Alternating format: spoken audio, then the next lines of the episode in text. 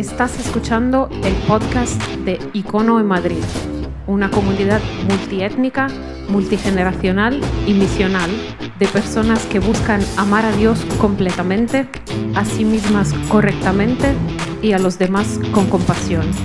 Este es el mensaje del domingo pasado. Muy bien, buenos días Icono, ¿cómo estamos? Fantástico, me encanta poder veros. Me llamo Joel.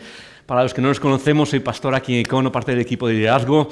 Y después de cantar y celebrar a voz viva, después de recordar a través de la Santa Cena, del pan y el vino, lo que hacemos ahora es explorar esas verdades que forjan nuestras vidas uh, desde lo que nos enseñan las Escrituras, desde lo que Jesús, nuestro Maestro, nos ha enseñado. Y queremos transformar nuestras vidas. Y por eso cada domingo venimos, exploramos. Y la idea no es solo tener información, sino ser transformados por dentro. Así que eso es lo que vamos a hacer ahora. Uh, y lo que estamos haciendo ahora es empezar una nueva serie. Uh, empezamos hoy una nueva serie que va a durar cuatro semanas. Y es una serie sobre algo que creo que a todos nos afecta un poquito, todos los que estamos aquí, y es sobre una serie sobre nuestro pasado. Eso es lo que vamos a hacer, es empezar una serie sobre el pasado. Hay muchas cosas que afectan nuestras vidas uh, y hay muchas cosas que afectan nuestro crecimiento espiritual. Tú y yo estamos siguiendo a Jesús y es que ya, lo has, ya has decidido hacerlo, seguir a Jesús. Tú y yo eh, eh, seguimos a Jesús y Él nos lleva a progresar hacia un futuro distinto. Un futuro en el que tú y yo somos transformados a la imagen de Cristo, que, en las que Él trata de sacar la virtud de dentro de nosotros, es eh, remodelarnos, rehacernos, forjarnos a una nueva tipo de persona, ¿sí? Ese es el futuro al que Él nos llama. Y existen diferentes cosas que a veces hacen que eso sea más difícil, que eso no sea un proceso que avanza tanto como Dios quiere para nosotros o como incluso nosotros mismos queremos para nosotros. Hay diferentes cosas. Uh, algunas son más conscientes, otras son más inconscientes. Algunas las tenemos delante y todos sabemos con qué cosas luchamos en nuestro camino espiritual. ¿Sí o no? Todos eh, a veces somos conscientes de esas pequeñas cosas. De, ok, tengo que cambiar esto, necesito, esto no está progresando, sigo luchando con esto. Algunas cosas tienen que ver con esas cosas conscientes, pero muchas otras cosas que nos impiden avanzar a muchos de nosotros son inconscientes o son cosas que están eh, eh, como escondidas de nuestra mente. Y una de esas cosas que he visto es cómo el pasado nos afecta, cómo el pasado nos afecta, tanto uh, de una manera uh, específica como de una manera general. Para muchos de nosotros el pasado es un peso que cargamos. Quizás estás aquí y uh, una de las cosas que marcas en tu vida es algo que ha pasado en, el pasado, sea lo que sea. Eh, puede haber diferentes cosas, pero han pasado ciertas cosas y de repente eso es una carga en tu vida que no se suelta. Es un fantasma, eso se llama el fantasma del pasado que no nos suelta. ¿Sí o no? Uh, no nos deja movernos hacia adelante. Incluso a veces, y esto es interesante cómo funciona la memoria humana, la mente humana, a veces esas cosas vuelven después de años. Sí, a veces vuelven a nuestra cabeza después de años, explotan en nuestra cabeza otra vez y se convierten en algo consciente y es como, wow, ¿no? Si recuerdas algo, algo que ha pasado y está ahí y se convierte en una carga general. Para otros es simplemente el paso de la vida y el pasado. Uh, y lo que quiero que hagamos en, las, en estas semanas es simplemente explorar cómo Jesús nos lleva a vencer o sobreponernos a ese pasado, sea cual sea. Eso es lo que quiero que veamos. Quizás te cuesta más, quizás te cuesta menos, pero es algo con lo que luchamos la mayoría y lo que quiero es que aprendamos que Jesús nos lleva hacia un futuro y cómo podemos uh, avanzar más simplemente viendo el pasado uh, y tratando de sobreponernos al pasado. ¿Estás conmigo? Ok, genial. ¿Cuántos tenéis ganas de hablar de esto? ¿Alguno tiene ganas? Gracias por eso, es, gracias por levantar la mano. Eso. Uh, yo creo que va a ser una serie que va a remover cosas, pero creo que lo necesitamos muchos de nosotros. Uh, y si no lo necesitas ahora, seguramente lo necesitarás.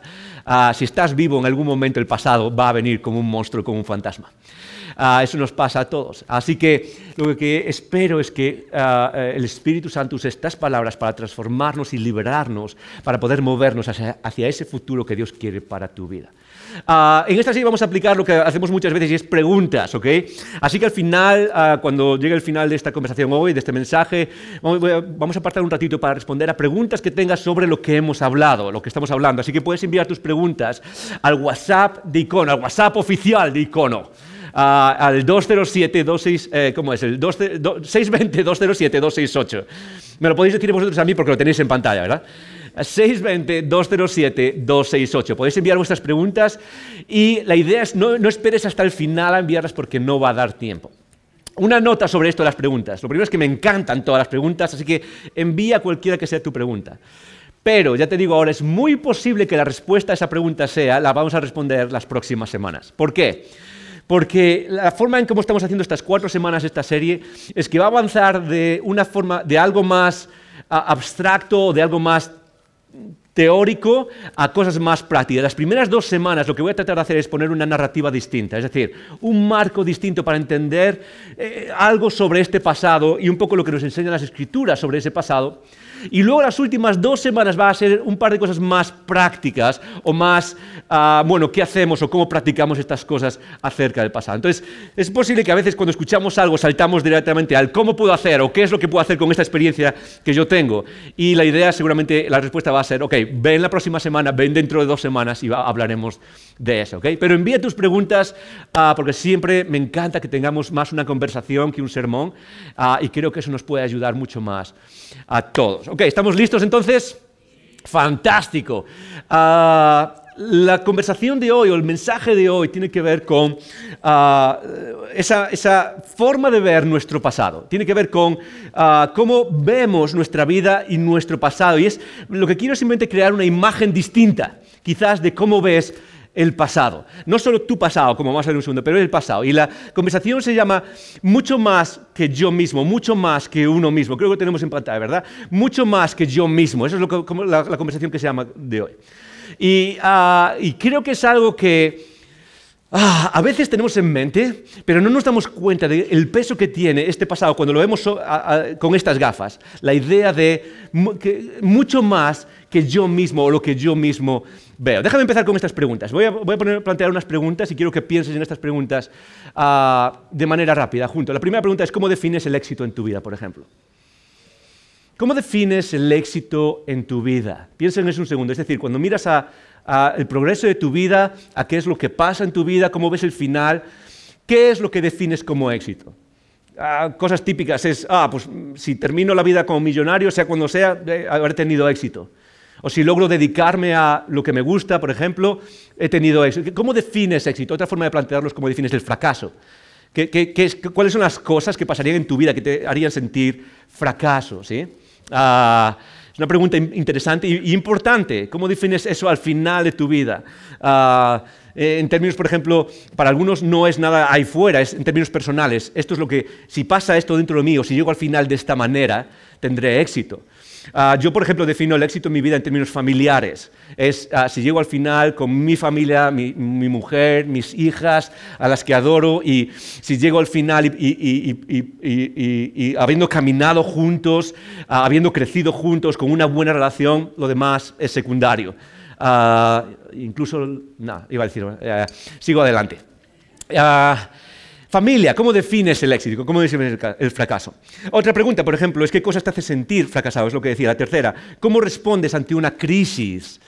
Una crisis en tu vida y otra vez cualquier tipo de crisis, pero cuando vienen esas crisis tienes ah, una respuesta. De hecho, muchas veces he escuchado la palabra personalidad, ¿ok? Yo tengo una personalidad, tú tienes otra personalidad y una forma de entender la personalidad que tienes muchas veces tiene que ver con el patrón de respuesta ante crisis.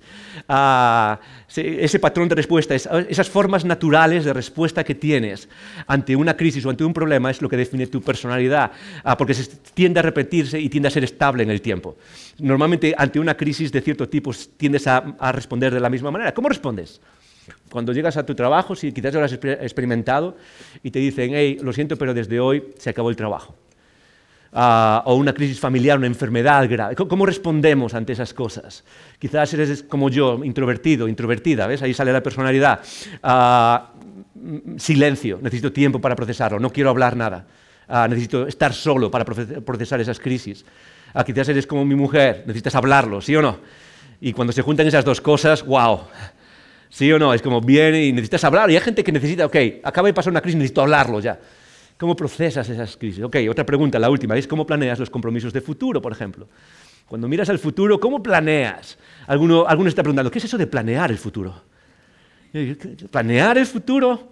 Quizás eres de los que planean al milímetro lo que va a pasar en los próximos seis meses. Tienes que saber qué clase de espagueti vas a comer dentro de seis meses. ¿Sí? ¿Cuántos sois así? Ok, levanta la mano si eres de esa... No tengas vergüenza, estamos... eso es, muy bien, claro que sí, eso es.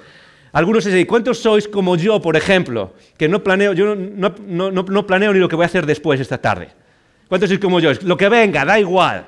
Eso es. Espíritus libres, dicen algunos. No, no somos espíritus libres. Sí, somos desorganizados. ¿Sí? Nada de espíritus libres. Ah, es curioso cómo las fortalezas de una persona y las debilidades de otra se juntan y a veces lo que nos parece un problema se convierte en una fortaleza, ¿sí o no? Ah, me voy a explicar. Es como a mí, por ejemplo, sé de planificar y planificar y qué vamos a hacer y dónde va a ser y tal. A veces me, cansa eh, porque mi mujer es así. Pero de, de, repente el día que me quita las castañas del fuego, el día que me salva, le doy gracias a Dios por su... ¿Sí o no? Ah, tenemos que recordarlo. Hay un ejemplo muy bueno de cómo estas cosas funcionan. Ah, pero lo que quiero que pensemos en hoy en esta conversación es simplemente esto, esta verdad. La respuesta a estas preguntas, quizás te sorprenda esto, quizás no, pero la respuesta a estas preguntas tiene más que ver con tu pasado, ah, con tu, lo que tú has experimentado pasado y, y, y esta es la clave de hoy, y tu familia de origen pasada, que simplemente con quién eres hoy en día individualmente. ¿Cómo respondes a estas preguntas? No solo depende de ti, de tus gustos personales, de mi individualidad. Depende de todo este pasado que viene por detrás, personal, pero también de mi familia de origen, de aquello que hemos vivido, ah, ah, no solo mis padres, sino con mis abuelos ah, y con mis bisabuelos, con toda esa familia que viene y que llega hasta mí y nos afecta a cómo vivimos, cómo tomamos decisiones o cómo respondemos a estas preguntas. Es, algo ah, ah, que necesitamos recordar y que es clave en nuestra vida y que es clave para empezar a liberarnos de ese pasado. Que mm, eh, uno de los problemas es que muchas veces entendemos nuestra vida, como vamos a ver en un segundo, de una manera tremendamente individual. Y es imposible redimir algo cuando no le das nombre y cuando no puedes eh, señalarlo. Es imposible que el Espíritu pueda redimir eso en nuestras vidas cuando no podemos verlo, ver cómo nos afecta y ver cómo podemos transformarlo para caminar hacia el futuro. Os voy a contar un ejemplo eh, que puede ilustrar esto, cómo funciona eh, la respuesta a estas preguntas y las diferentes personalidades y cómo, eso nos afecta en nuestras vidas. Eh, la última pregunta hablaba de planificar el futuro. Yo soy una persona que no plan sí planifico, ¿ok? Soy organizacional, pero en, el día a día es como, ok, soy la persona del último minuto, ¿ok? Ah, por ejemplo, cuando vuelo, cuando me toca volar, soy la persona que sale 10 minutos de casa en coche, 10 minutos antes de que haya que embarcar. ¿Sí? Ok, entiendo lo que digo, ¿verdad? Quizás es exagerado, pero os voy a decir la verdad. Soy la persona, hace años vivía en Guatemala, y todos los años tenía que volver a Madrid, a, Galicia, donde vivía, y, luego volver a Guatemala. Pasaba las vacaciones de tres meses en, Galicia, y luego volvía a Guatemala y vivía en Guatemala. Y obviamente cuando te vuelves a Guatemala para vivir nueve meses allá, tienes que preparar todas estas maletas. Y os prometo que el día, la mañana, antes de salir, aún estaba eh, haciendo las maletas. Era como, ¿no? Ah, ¿Cuántos sois así? ¿Cuántos sois así? Ok, algunos tenemos por aquí. Somos así, ¿verdad? Es como, hay que salir en un par de horas, eh, cambiar nuestra vida. Nos vamos a mudar a otro país y aún estás recogiendo el cepillo de dientes. Ah, mi mujer, Ami, es, es de, de, otra manera. Por ejemplo, hay que salir a un campamento, las niñas tienen que salir a un campamento y tienen que salir el jueves. El domingo antes ya están las maletas cerradas con todas sus ropas de eh, cada día en plástico, ¿sí? Eh, esto es lo que te vas a poner el lunes, esto es lo que te vas a poner el martes, esto ¿sí? Todo bien planificado, ya está cerrado y, está como, ok, y aún vamos justos de tiempo. ¿Cuántos sois así? ¿Cuántos sois así?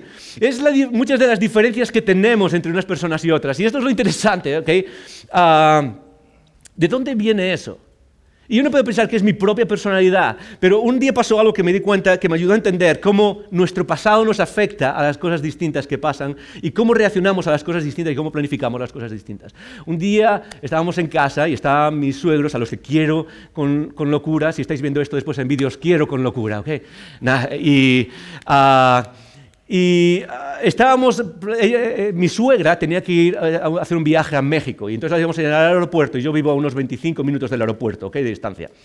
Y, ah, os podéis imaginar, ¿ok? La idea de planificar y salir antes. Entonces, nos preparamos para salir al aeropuerto, salimos toda la familia, vamos en el coche y eh, recorremos los 25 minutos para ah, llegar al aeropuerto, ¿ok? Y llegamos al aeropuerto, a la Terminal 4, y ah, aparcamos, dejamos el coche a un ladito, y los que conocéis la Terminal 4 tiene dos carriles, el que está más cerca de las puertas es de los taxis y de los vehículos de transporte colectivo, el que está más lejos de las puertas es para los particulares que dejan a personas.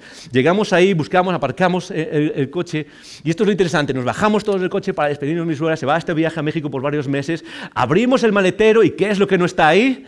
La maleta. La maleta se había quedado en casa. Y obviamente todos decimos, wow, pánico. Pero mis, mis suegros son tan planificadores y les gusta hacer las cosas con tanto tiempo que nos doy tiempo a montarnos en el coche, volver a casa, coger la maleta, volver a conducir al aeropuerto y llegar con tiempo de antelación para hacer la facturación nos dio tiempo suficiente para volver y, volver y, no hubo ningún problema, nadie llegó tarde, eh, es, tremendamente planificador. Y si se me cuenta de dónde viene eso en mi mujer, muy fácil, viene de, su, de sus padres. ¿Y de dónde viene eso seguramente? De sus padres antes. Es decir, el pasado nos afecta. El pasado viene y, de, y, y, y moldea quiénes somos hoy en día. El pasado, lo queramos o no, lo queramos o no, es algo que nos, nos afecta. Y hay dos extremos en cómo enfrentamos el pasado. Hay dos extremos en cómo vivimos nuestro pasado personal, y, y, cuando uso la palabra pasado me refiero a ese pasado personal, es decir, si tienes 20 años, los 20 años que han pasado, si tienes 50 años, los 50 años que han pasado, pero me refiero también a ese pasado que incluye varias generaciones atrás, sobre todo tres o cuatro generaciones atrás.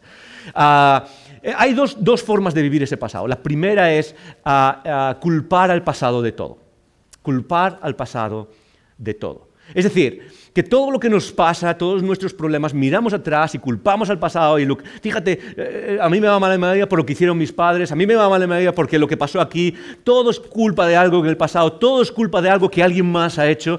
Y ese es un extremo que no es saludable de ninguna manera.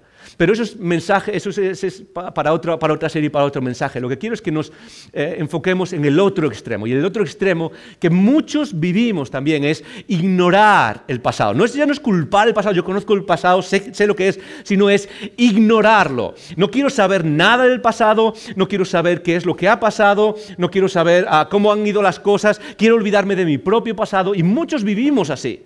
Uh, y déjame decírtelo, uh, es imposible liberarse del pasado.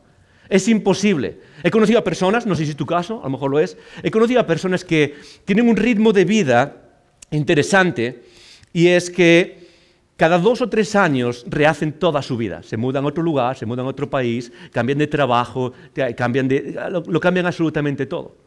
Y una de las ideas, no en todas las personas, ok, esto no se trata de un análisis psicológico, no todas las personas lo hacen así, pero una de las cosas que puede pasar es que son personas que están tratando de escapar del pasado es tratando de escapar de esas cosas al rehacer sus vidas. Y esto es una de las cosas que hablo, lo he hablado con algunas personas, y es decir, tienes que recordar que el pasado va contigo. Dice, ¿por qué cambio de vida y me voy de un país a otro, vivo de un país a otro, me, me mudo, pero, pero, siguen saliendo los mismos problemas, mismos problemas relacionales, mismos problemas uh, uh, de carrera, y no, logro, no logro avanzar en mi vida, mismos problemas personales, eh, pasan los primeros seis meses de estar en un lugar nuevo, un trabajo nuevo, y vuelven a surgir las mismas cosas, y la respuesta es la misma. Siempre les digo lo mismo es porque los problemas los llevas contigo allá donde vas.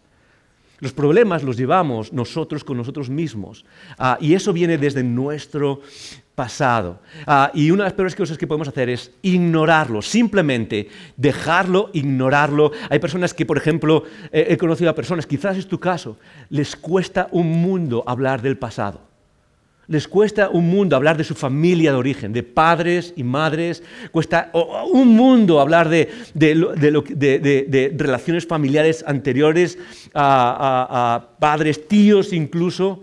Hay gente que no puede ir ahí, que es demasiado difícil y es como, no, prefiero ignorarlo. Incluso algunos de nosotros uh, no solo lo vemos como algo malo, algo doloroso, sino que lo vemos, y creo que lo tengo en pantalla también, pero uh, algunos de nosotros lo vemos como algo casi antibíblico, el ir al pasado. Uh, no sé si te ha pasado, pero muchos de nosotros a veces miramos al pasado y hay una, una forma de ver el cristianismo que es avanzar hacia el futuro. ¿sí? Es como, por ejemplo, uno de los pasajes que ah, mencionamos constantemente cuando hablamos del pasado es Filipenses. Filipenses dice, eh, Pablo escribe, dejando ciertamente lo que, lo que queda atrás, ¿a dónde me dirijo? Hacia adelante, pongo mis ojos en el futuro.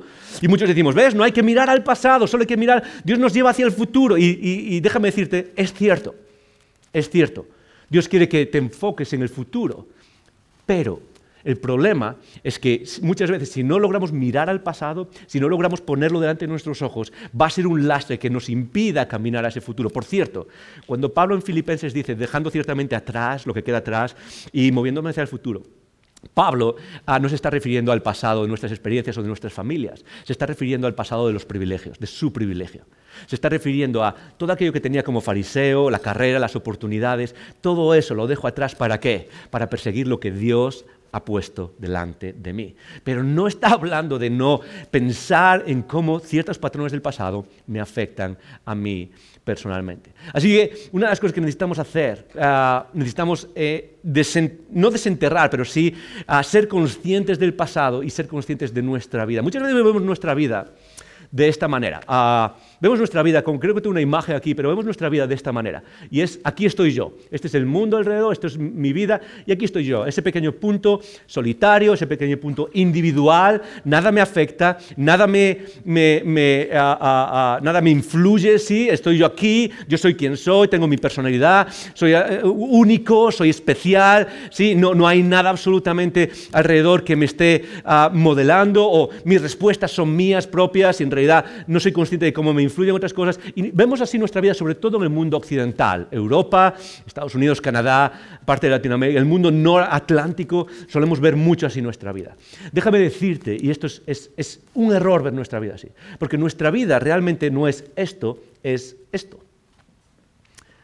Dani, eso es. Nuestra vida no es esto, es esto. Esto es lo que se llama, esto se llama un genograma, ¿ok? Y es simplemente es mapear de manera gráfica nuestras, nuestras relaciones familiares, nuestras relaciones familiares. Y esto está todo inventado, ¿ok? Lo que pone ahí. Pero podéis ver que pone quiénes son los familiares y cosas que le han pasado claves que pueden influenciarnos unos a otros.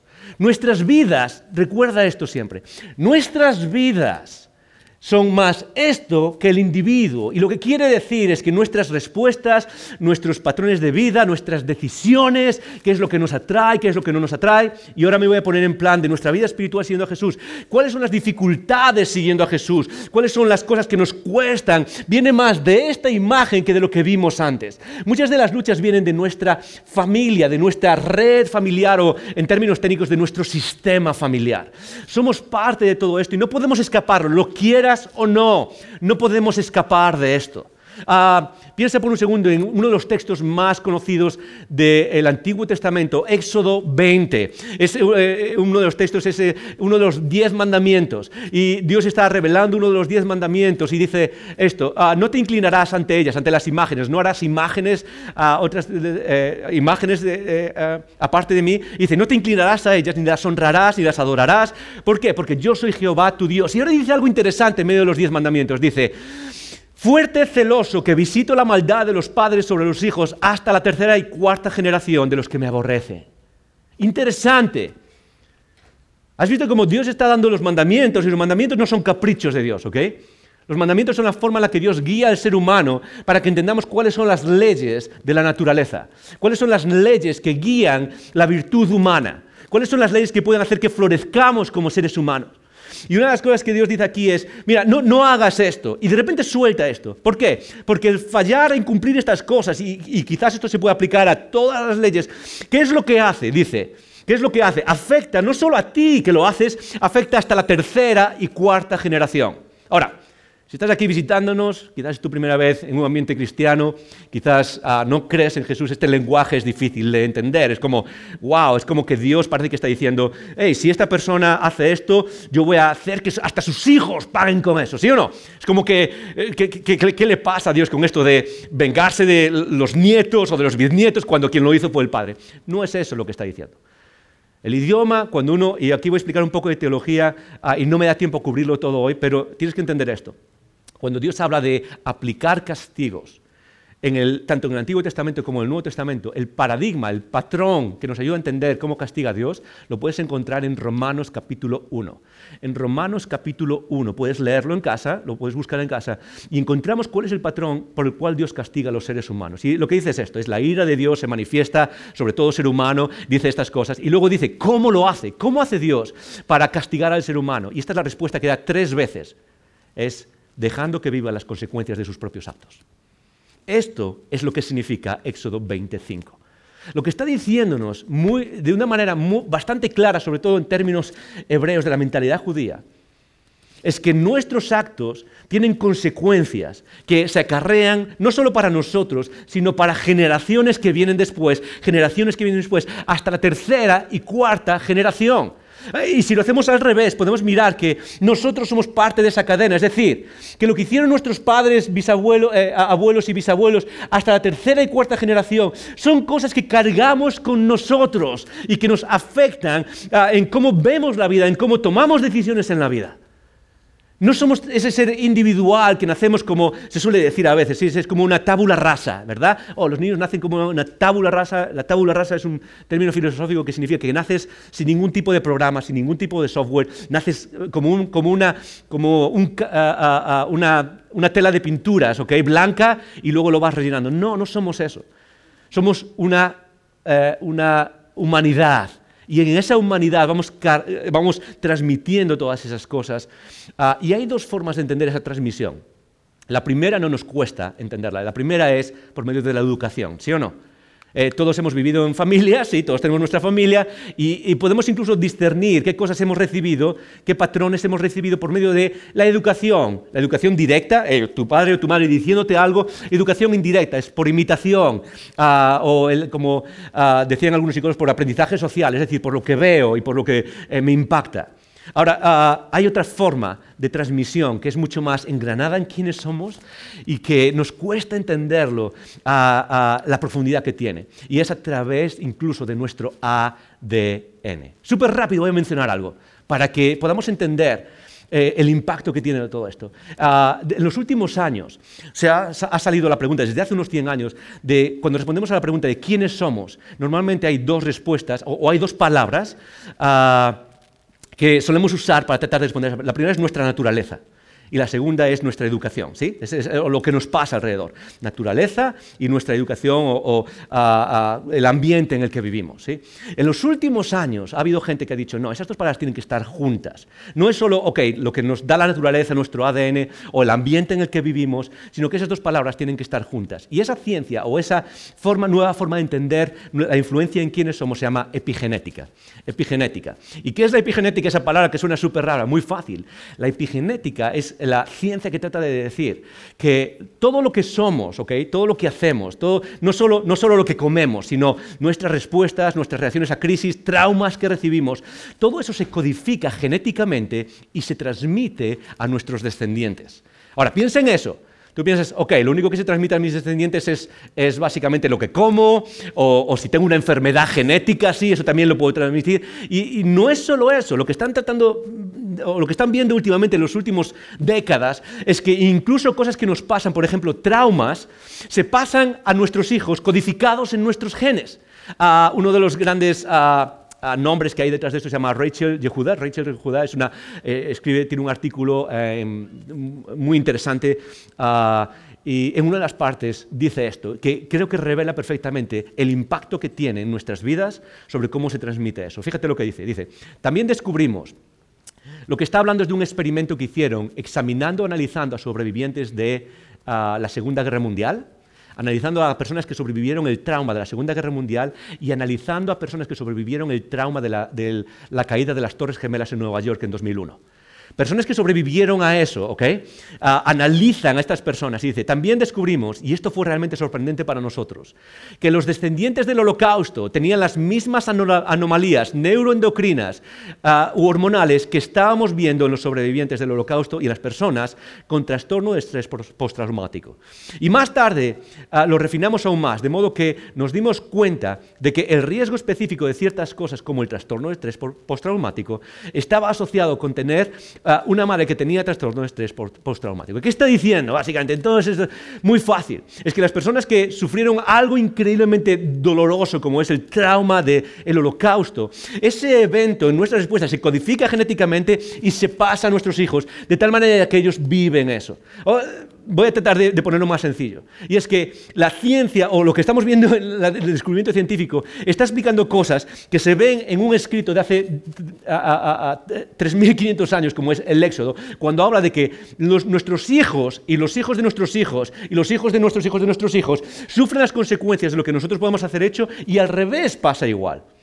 ¿Y esto qué quiere decir todo esto? Muy fácil es que necesitamos prestar atención a, nuestro pasado y al pasado familiar y cómo eso está afectando nuestras vidas para poder caminar hacia adelante. Para muchos, no para todos, pero para muchos de los que estamos aquí, el problema número uno de moverse hacia adelante en la vida es haber enterrado el pasado.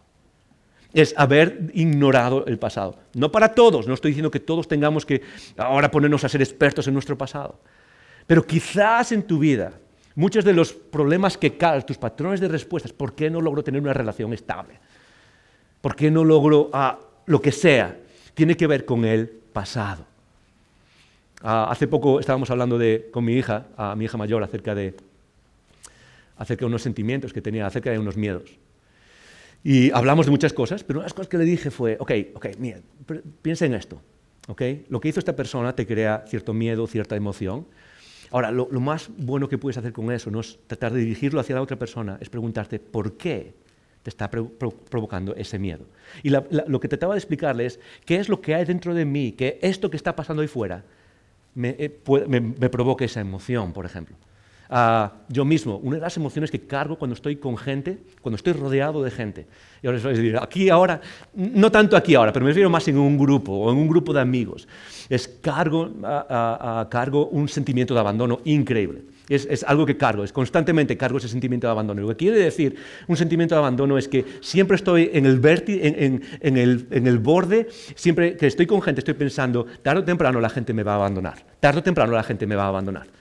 Y cuando rasco en esa emoción me doy cuenta de cómo mucho de eso no, es culpa de nadie, no se trata de usarlo y culpar a alguien más, pero se trata de entender cómo vienen esas cosas y cómo han afectado los patrones de familia, de tal manera que uno carga eso. ¿Para, ¿Para qué? No para culpar a nadie, esto no se trata de culpar a nadie, se trata de movernos hacia adelante. Ejemplo, y esto no es algo inventado, que esto no es simplemente, oh, esto suena demasiado, demasiado filosófico o lo que sea.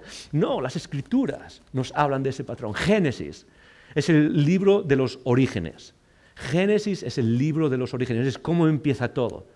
Pero es un libro también que habla de cómo los patrones se multiplican de generación en generación y cómo el patrón, sobre todo el patrón de pecado, se multiplica y se va ampliando de una generación a otra. Piensa, por ejemplo, la actitud de mentir. Hubo un momento en la vida de Abraham, el padre de la fe, el padre de, las tres grandes fees del mundo hoy, judaísmo, islam y cristianismo. Y aquí está Abraham y tiene un problema, tiene que mudarse. Dios lo saca de una tierra para sacarlo de esa cultura y lo lleva a la tierra prometida y luego en esa tierra prometida hay hambre, ¿ok? Y dice en Génesis capítulo 12, podéis buscarlo, Génesis 12, 10 dice así, en este tiempo hubo tanta hambre en aquella región que Abraham se fue a vivir a Egipto. Dice, cuando iba a entrar en Egipto, le dijo a su esposa Sarai, yo sé que eres una mujer muy hermosa. Es interesante porque ya tienen su edad, ¿ok? Ya tienen su edad y, él le dice, ok, es una mujer muy hermosa, muy atractiva y no le está diciendo un cumplido, lo que le está diciendo es, lo que va a hacer ahora es, es lo único que está haciendo es tratando de preparar el camino. En este tiempo hubo tanta eh, hambre en aquella, eh, perdón, estoy seguro de que en cuanto lo vean los egipcios dirán, es su esposa, entonces a mí me matarán, pero a ti te dejarán con vida. Por favor, di que eres mi hermana, para que gracias a ti me vaya bien y me dejen con vida. Interesante, ¿qué es lo que hace Abraham? Lo que hace Abraham es mentir. Lo que hace Abraham es, una mentira específica, es tratar de, sobresalir en su vida. No vamos a analizar tanto esto. Lo que uno puede ver es interesante, es que Abraham vuelve a repetir la misma acción, vuelve a hacer exactamente lo mismo. Unos capítulos más adelante dice, uh, Génesis 21, dice así. De allí partió Abraham, y esto es cuando se enfrenta a los amalecitas, a Amalek, eh, con Abimelech. dice, de allí partió Abraham a tierra del Negev y acampó entre Cades y Sur. Ah, y habitó como forastero en Gerar. Y dijo Abraham a Sara su mujer, esta es mi hermana. Eh, es mi hermana. Y Abimelech, rey de Gerar, envió y tomó a Sara. Pero Dios vino a Abimelech en sueños aquella noche y le dijo, he aquí, muerto eres a causa de la mujer que has tomado, la cual es casada con marido. Mas Abimelech no se había llegado a ella y dijo, Señor, ¿matarás también al inocente? Y me dijo él, mi hermana es, y ella también me dijo, es mi hermano, con sencillez de mi corazón he actuado. Vemos que uh, un poco tiempo después Abraham repite el mismo patrón de mentira exactamente igual. Lo que vemos es que es, no fue una salida, vemos que es un patrón que está engranado en su personalidad, algo que hace constantemente, quizás podemos decir, algo que trae desde Ur, desde su vida en Babilonia. Pero esto es lo más interesante de todo, no es que Abraham tenga un patrón de respuesta único, sino que es un patrón que se transmite a sus hijos. Vemos después, por ejemplo, en Génesis 26. En Génesis 26, Isaac, su hijo, hace exactamente lo mismo. Fíjate lo que dice en Génesis 26. Dice, después de esto, empieza Génesis 26, después de esto hubo hambre en la tierra. Puedes ver cómo se repite exactamente lo mismo. Hubo hambre en la tierra, además de la primera hambre que hubo en los días de Abraham. Y se fue Isaac a, eh, Abimelech, rey de los filisteos, en Gerar. Y se le apareció Jehová diciendo, no desciendas a Egipto, habita en la tierra que yo te ah, diré. Y luego dice en el versículo 6, habitó pues Isaac en Gerar y los hombres de aquel lugar le preguntaron acerca de su mujer. Y él respondió, es mi hermana. Otra vez Isaac respondiendo exactamente igual. Es mi hermana, porque tuve miedo de decir, es mi mujer, pensando que tal vez los hombres de aquel lugar lo matarían por causa de Rebeca, pues ella era de hermoso aspecto. No, esto es lo más interesante. Es que Isaac repite exactamente el mismo patrón de respuesta con exactamente la misma gente que lo hizo su padre en las mismas circunstancias. Exactamente, voy a mentir. Pero esto no se acaba ahí. Uno puede seguir más adelante y ver, por ejemplo, la vida de Jacob en el capítulo 27. Eh, Abraham, Isaac y Jacob. Y si eh, eh, recordamos un poco simplemente el nombre de Jacob, es el nombre de una persona que... Jacob se puede traducir de diferentes maneras, tiene diferentes tonos, el nombre en hebreo, pero uno de esos tonos que está detrás del nombre de Jacob es estafador. Jacob era estafador, mentiroso, y eso es parte de lo que hizo en su vida. Eh, ¿Qué, quiero decir con todo esto? Que uno puede ver en cómo eh, Génesis eh, plantea el avance de la humanidad, el avance de las generaciones, en cómo se multiplica un patrón de una generación a otra, y cómo afecta lo que unos viven y se va traduciendo de una generación a otra, o como dice la Biblia, hasta tres y cuatro generaciones. Eso es parte de la vida que tenemos todos y que cargamos todos. Eso es parte de la vida que nos afecta. Y quizás lo más importante que podemos sacar de todo esto, que, al final se, se, traduce en cómo vemos nuestra vida, es que mucho de lo que eres, mucho de lo que cargas, muchos de los patrones que te impiden crecer espiritualmente son patrones que vienen desde atrás. Y que muchos necesitamos reconocer en nuestra vida, nombrar en nuestra vida y entender para poder movernos hacia adelante. Pregunta, ¿Qué patrones vienen desde tu familia? Y cuando uso la palabra familia la uso en términos bíblicos, la palabra familia en la Biblia abarca esas generaciones atrás. ¿Qué patrones vienen que están impidiendo que avances hacia adelante? Pero no todos son ah, malas noticias. Hay buenas noticias también. Y estas son las buenas noticias es que igual que muchas veces los patrones o eh, el pecado generacional, que es como se entiende en términos teológicos, los pecados generacionales que van de una familia a otra, igual que eso está con nosotros. Recuerda esto. Y con eso terminamos. La bendición de Dios también es generacional. La bendición de Dios también es generacional. El grano de bendición de Dios se eh, engrana en la humanidad y camina con nosotros en medio de todos esos patrones. Camina con nosotros esperando, esperando a germinar a través de la fe en Cristo y de cómo Dios por su Espíritu quiere que eso transforme nuestras vidas, transforme esos patrones generacionales. El primer versículo que leí en Éxodo 20 es el, texto de el texto de eh, uno de los diez mandamientos. Y esos diez mandamientos hablaba de cómo Dios visita el pecado de los padres hasta la tercera y cuarta generación. Pero hay más. Éxodo 25 dice así, dice, no te inclinarás a ellas, lo leímos antes, dice, no te inclinarás a ellas ni las honrarás, porque yo soy Jehová tu Dios, fuerte, celoso, que visito la maldad de los padres sobre los hijos hasta la tercera y cuarta generación de los que me aborrecen. Pero Dios no termina ahí. Dice, y hago misericordia a millares, a los que me aman y guardan mis mandamientos. en hebreo hay un juego de palabras aquí. Y, eh, o hay un juego de imágenes. Y el juego de imágenes es esta. Es que las consecuencias, esa palabra millares debería incluir también miles de generaciones. Es decir, Dios visita hasta la tercera y cuarta generación, pero Él guarda la misericordia hasta mil generaciones. Y el mensaje que trata de darnos las escrituras aquí es, por supuesto que hay consecuencias generacionales. Algo que nosotros tenemos que ver, algo que padres tenemos que ser conscientes de eso, con nuestras familias y con nuestros hijos. ¿Cómo podemos romper esos ciclos generacionales con nuestros propios hijos? Romper patrones. Una vez uno de los mejores cumplidos que me dio a mí mi mujer es, Joel, estás rompiendo patrones generacionales. Estás rompiendo esos patrones que vienen de antes. El Señor está rompiendo esos patrones en ti. Ah, ah, y, esto es algo que vemos aquí. Dios visita a esos patrones hasta la tercera y cuarta generación, pero dice, pero es un Dios que, cuya bendición no dura tres o cuatro generaciones, dura mil generaciones. Cuando nosotros vivimos en la bendición de Dios y rompemos esos patrones y aprendemos de ellos, y quiero, quiero ser súper claro, quiero repetirlo, sin culpar a nada. Esto no se trata de mirar atrás, esto no se trata de que llegues ahora por la tarde, llames de escuelas a tus padres y dices, oye, esto es culpa tuya. No se trata de eso. No se trata de que te sientes con tu abuela y decir, ok, ¿qué es lo que has hecho mal que ahora me está afectando a mí? No se trata de eso, ¿ok? Pero se trata de mirar hacia atrás, ver esos patrones, y Dios dice que esa bendición es que está ahí, que puede ser nueva en ti, que puede germinar en ti. Dios dice que hay una promesa. Y es que igual que las consecuencias de la maldición o del pecado generacional pueden durar tres o cuatro generaciones y se pueden vivir de una manera o de otra, su bendición, su presencia, su, lo, lo bueno que Él quiere hacer nosotros puede durar hasta mil generaciones. Ese es el Dios que tenemos. Ese es el Dios que camina con la humanidad.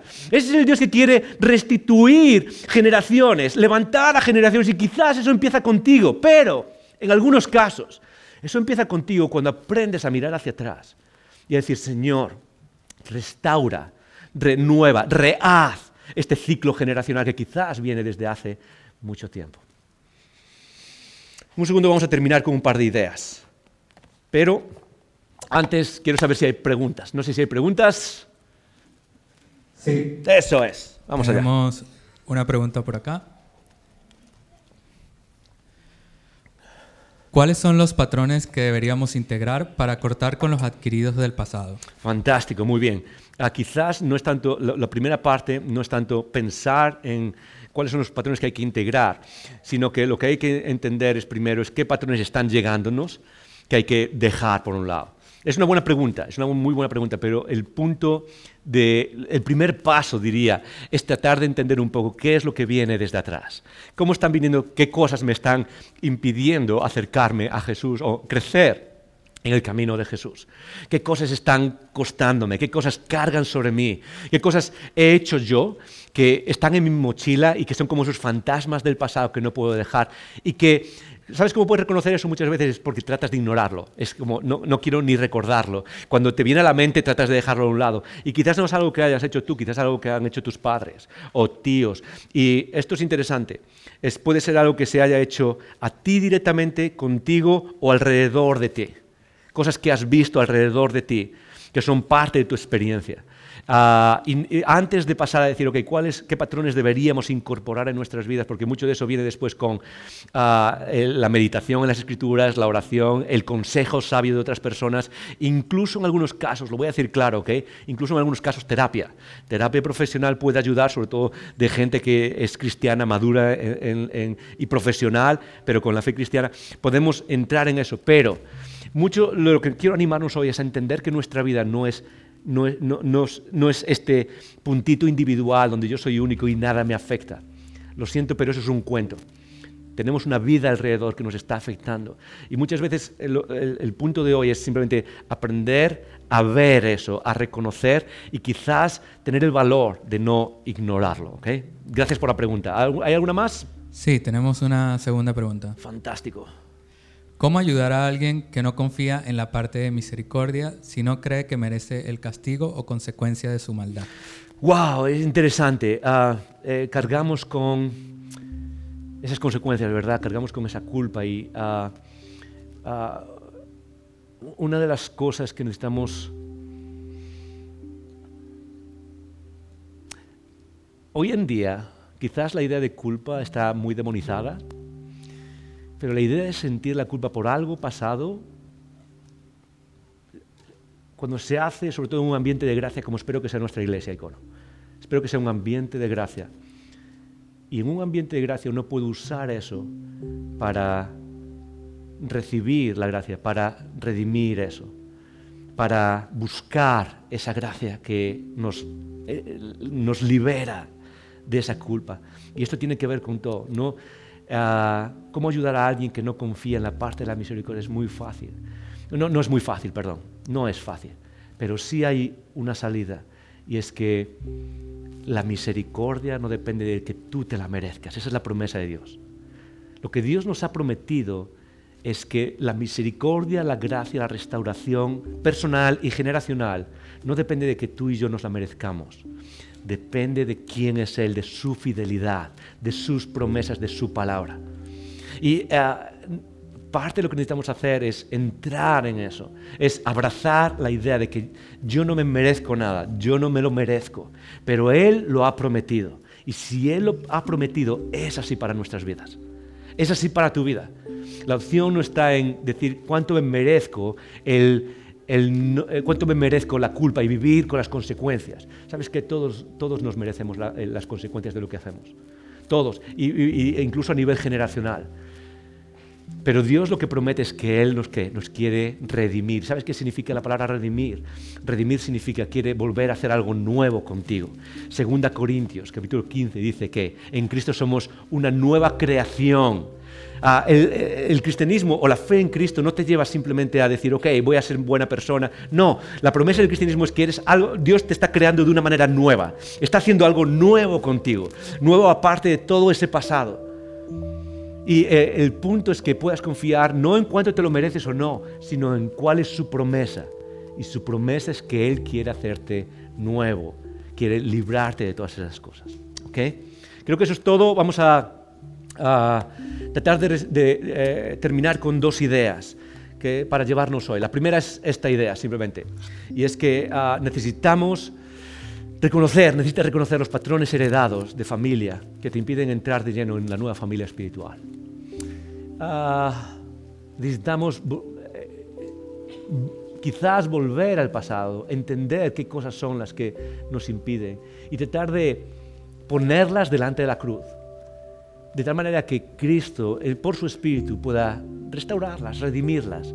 Y en una comunidad de gracia como esta, empecemos un, quizás un, proceso donde podamos caminar hacia la imagen de Cristo que Dios tiene para nosotros. La segunda es esta, necesitamos reconocer que Dios puede romper el ciclo generacional y empezar una nueva historia contigo.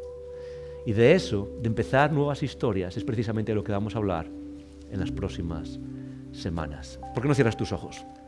Y oramos. Padre, tú eres el Dios que restaura. Y no solo eres el Dios que restaura nuestras vidas, eres el Dios que restaura generaciones, que restaura historias y narrativas, que restaura patrones, Señor.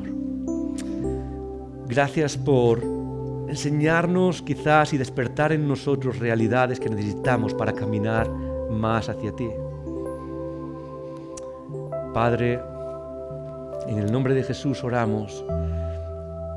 Te damos gracias que tú eres el Dios que redime. Y oramos por cada persona aquí, Señor, con la que tú estás empezando quizás nuevas historias, nuevos futuros.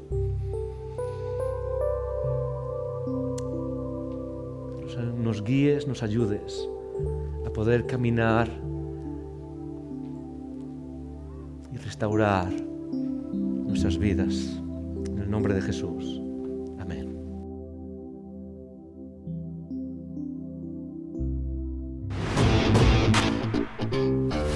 Gracias por escuchar estos recursos. Esperamos que te haya retado y motivado a vivir arriba, adentro y afuera. Recuerda que para conversar sobre estas ideas puedes participar en un icono grupo. Pásate por nuestra página web y encuentra más información. icono.online.